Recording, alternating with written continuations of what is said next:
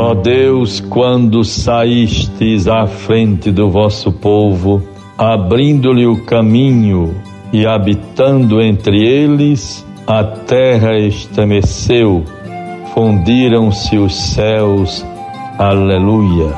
Salmo 67, versículos 8 e seguintes. Bons ouvintes todos, tenhamos um bom dia. Vivamos com a graça de Deus, com suas bênçãos, com um renovado ardor missionário, fortalecimento na fé, desejo de renovação interior, libertação de todo sentimento que escraviza, que condena, que julga, que divide, que mata, que destrói. Espírito Santo nos ilumine. Estamos vivendo o tempo da Páscoa, vida nova. Jesus venceu a morte e nos deu a vida.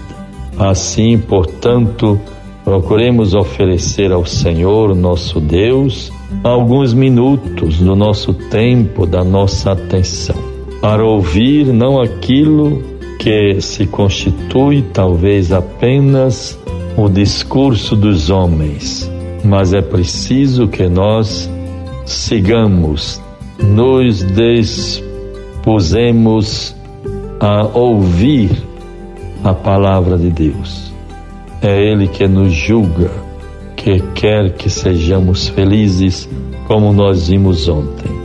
Deus amou tanto o mundo que enviou o seu Filho para que todo aquele que nele crê não pereça, mas tenha a vida eterna. Portanto, bons ouvintes, vamos nos fortalecendo, nos alimentando da graça, de sentimentos de fraternidade, de esperança e de cuidado. Ainda estamos a ouvir sempre notícias de pessoas conhecidas, de famílias que vão enfrentando a dor, o sofrimento, a morte por consequência da pandemia da Covid-19.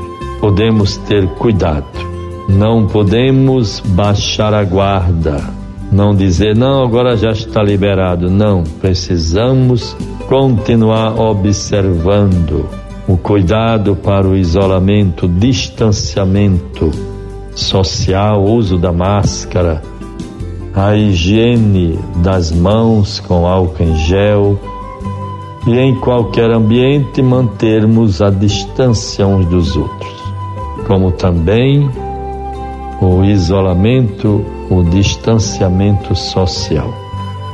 Toda aglomeração se constitui uma ameaça e um perigo. Que Deus nos ilumine nesta perseverança, zelar pela nossa própria vida e a vida do nosso próximo.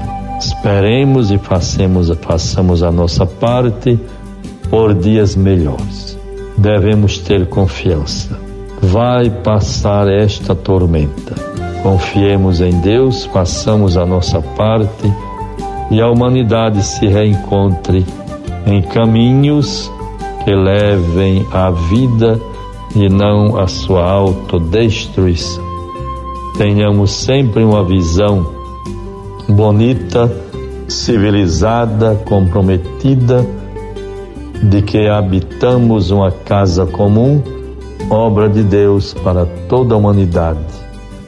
Não descartemos, não joguemos fora, não desprezemos os valores e o zelo que devemos promover para com a nossa casa, a casa comum, a obra de Deus, a natureza, o universo, tudo perfeito para que tivéssemos vida e vida em abundância. Evangelho do Dia.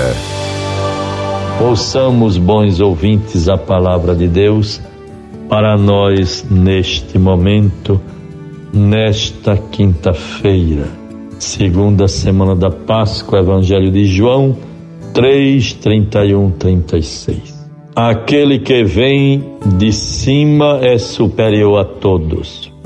Aquele que vem da terra é terreno e fala de coisas terrenas Aquele que vem do céu é superior a todos.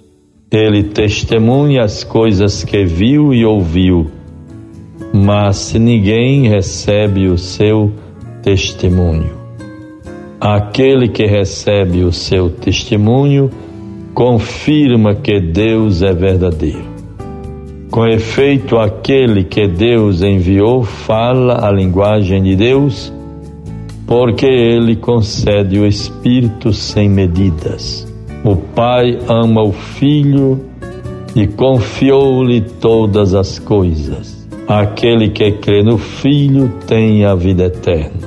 Quem não crê no Filho não verá a vida, mas sobre ele pesa a ira de Deus. Vejam, bons irmãos Guardemos a palavra, peçamos a Deus com humildade que nos conceda o dom da fé, a acreditar na presença, no amor de Deus em nossa vida, estabelecermos com Ele um tipo de relação fiel, permanente. Algum sinal em minha casa, em meu ambiente de trabalho, possa proclamar que eu tenho fé, que eu sou uma pessoa católica batizada, temo a Deus, procuro fazer o bem. Todos nós, carregados de fraquezas, limitações e pecados, façamos a nossa parte. Peçamos a Deus a graça da regeneração, da conversão Quantas vezes devo perdoar o meu irmão que pecou contra mim? Sete vezes, não só sete vezes, mas setenta vezes sete. Infinitamente devemos perdoar. É como diz o adágio popular: a medida do T nunca se completa, nunca enche. Tenhamos cuidado para não sermos gananciosos e, ao mesmo tempo, o cuidado para perdoar, sermos misericordiosos. Deus nos guarde, nos livre de todo mal e nos proteja em toda parte. E recomendo as orações da Igreja pelos seus pastores, os seus bispos, os padres na comunidade, representam e exercem um ministério, um papel recebidos de Deus. Como diz a própria palavra, não fostes vós que me escolhestes, mas eu que vos escolhi. Deus nos favoreça, nos livre de todo mal, toda a nossa família, sempre rezando pelos enfermos, os que estão acometidos do coronavírus, que vençam esta pandemia, voltem em paz para suas casas em nome do Pai, do Filho e do Espírito Santo. Amém. Você ouviu a voz do pastor com Dom Jaime Vieira Rocha.